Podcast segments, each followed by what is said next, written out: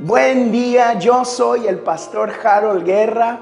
Gracias una vez más por acompañarnos para Osana, hora primero, ayuno y oración del año 2021. Hoy juntos estamos declarando la palabra de Dios en el Salmo 119, los versículos 89 al 96. Leamos la escritura.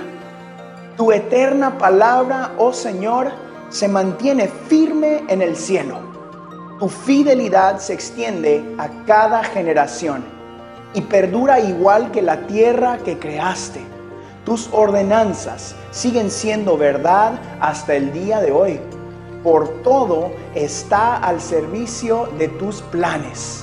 Si tus enseñanzas no me hubieran sostenido con alegría, yo ya habría muerto en sufrimiento.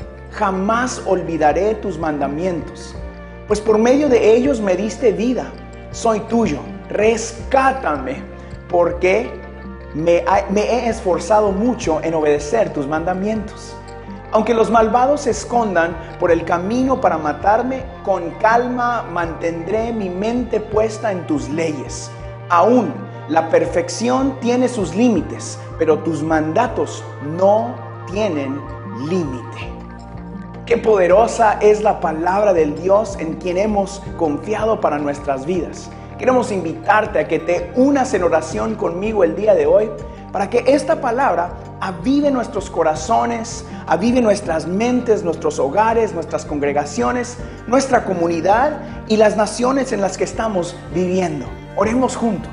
Señor, exaltamos a tu nombre, Señor. Exaltamos a nuestro Dios eterno, al fiel, al verdadero, al Dios todopoderoso, Señor. Y nos aferramos a las promesas que tú tienes para nuestras vidas. Declaramos que no importa lo que estemos pasando, estamos junto al Dios todopoderoso.